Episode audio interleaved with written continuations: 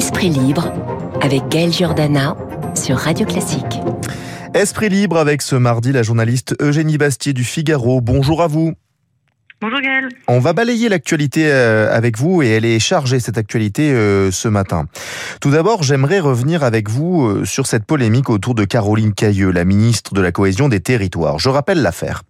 L'élu issu des Républicains a toujours été opposé au mariage pour tous. À l'époque sénatrice, elle avait dit ce projet que ce projet n'allait pas seulement contre la nature, que c'était plus grave que ça. Propos maintenus sur Public Sénat la semaine dernière en se défendant d'avoir des amis parmi ces gens-là entre guillemets.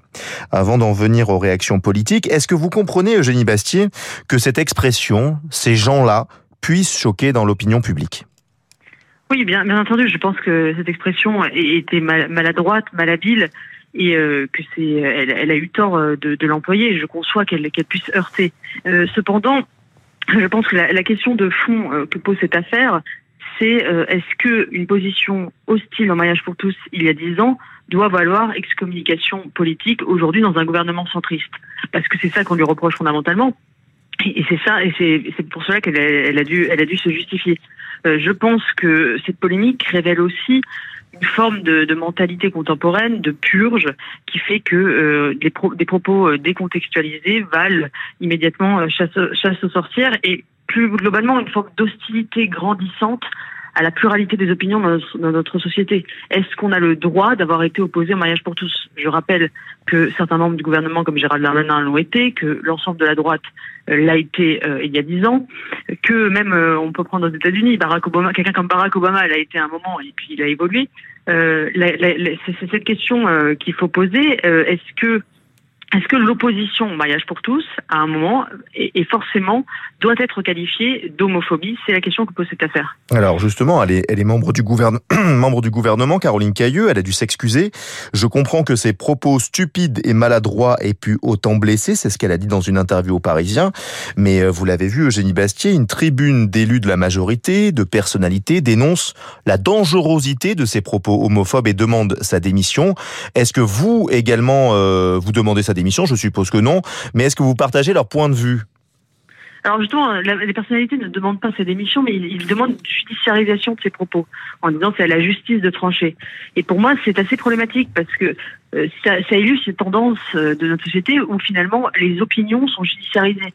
Est-ce que euh, on peut être opposé au mariage pour tous sans être dans l'injure et dans l'insulte? Effectivement, les mots étaient maladroits, sans pour autant que cette opinion soit judiciarisée et que ça se règle devant les tribunaux. On doit avoir un débat politique sur ces questions et il, il, me semble qu'on peut, on doit pouvoir tolérer des opinions différentes sur ce sujet sans ramener systématiquement tout à l'homophobie, à des propos blessants. Et pour moi, c'est une tendance globale du débat public qui fait que certaines opinions sont jugées euh, irrecevables car blessantes euh, sur l'identité des personnes. Et euh, je, conçois totalement que il faut aborder ces sujets avec énormément de tact parce qu'elles touchent à l'identité, à l'intimité des personnes, mais on doit pouvoir avoir exprimer des opinions dissidentes divergentes sur un sur un sujet fondamental sans, sans se voir systématiquement euh, récuser. Il y a, il y a tout de même, à... Jenny Bassier, une différence. il y a toujours une quand même une différence entre être opposé au mariage pour tous euh, il y a dix ans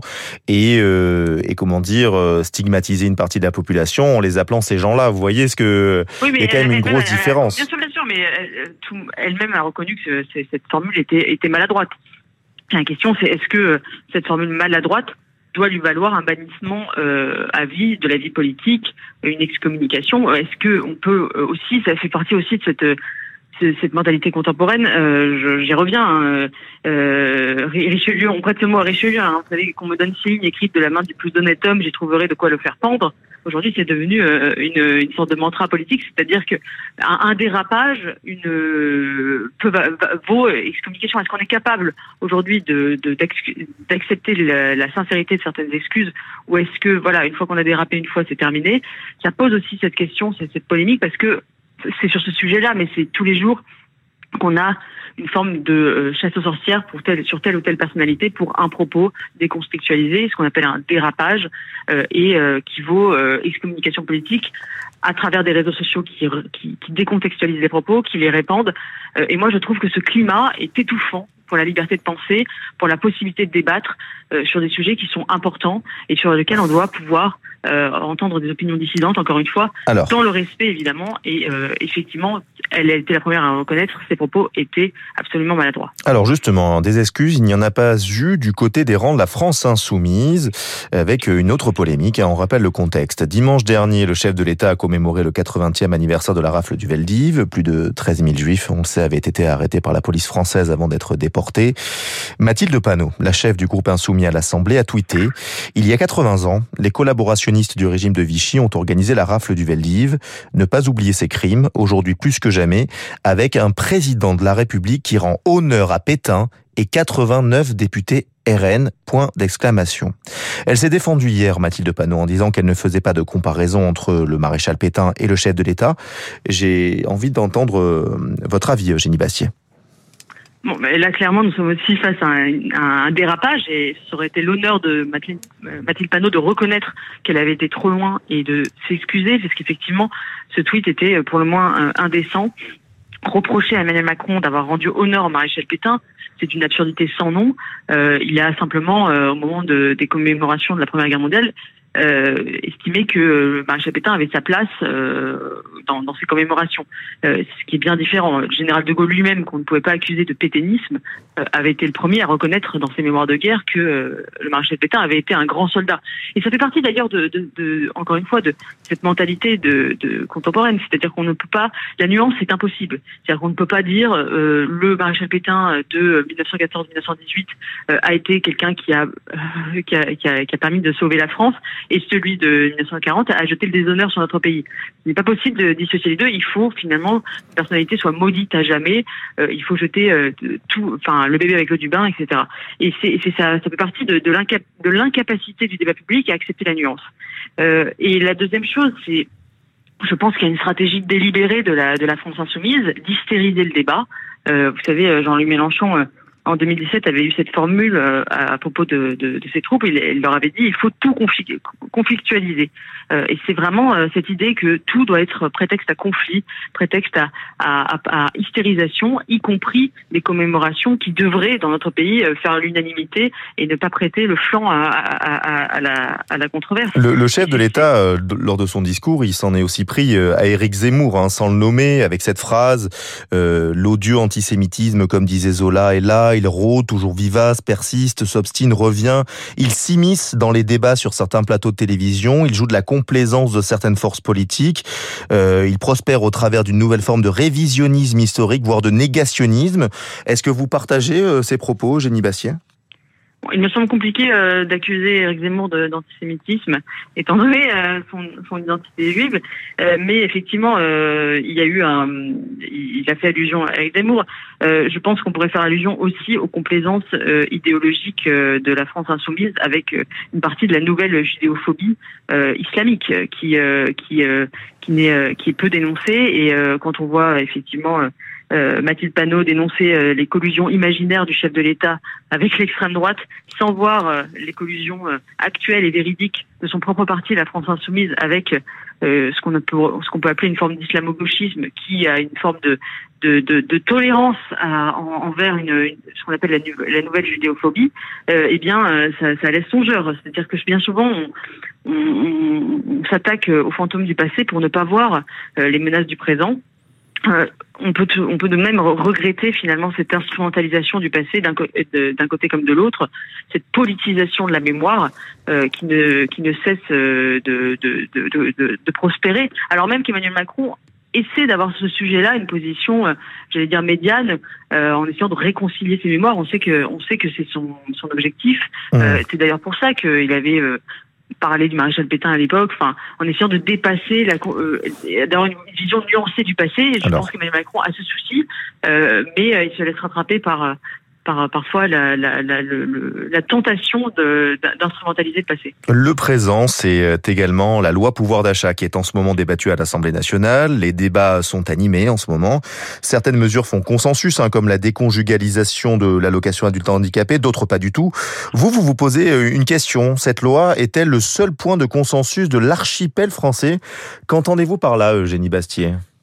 Oui, vous savez la, la fameuse formule de Jérôme ouais. l'archipel français, cette espèce de, de, fragmentation de la société, cette politisation, euh, euh, cette polarisation très très forte euh, de notre société sur beaucoup de sujets, que ce soit les, les sujets de la guerre culturelle, on parlait du, du, mariage pour tous, mais il y a aussi l'élection de l'immigration, euh, tous ces sujets de, de, de, de valeurs qui, qui, qui, sont très très conflictuels. Et finalement, euh, le pouvoir d'achat est le seul point de convergence absolue, de consensus mmh. sur lequel les partis politiques finalement s'entendent et on le verra sans doute à l'Assemblée cette semaine, malgré. Euh, oui, ils n'arrivent pas à se mettre d'accord quand même hein, pour l'instant. Les cris d'enfer, il semble quand même qu'un consensus va se dégager.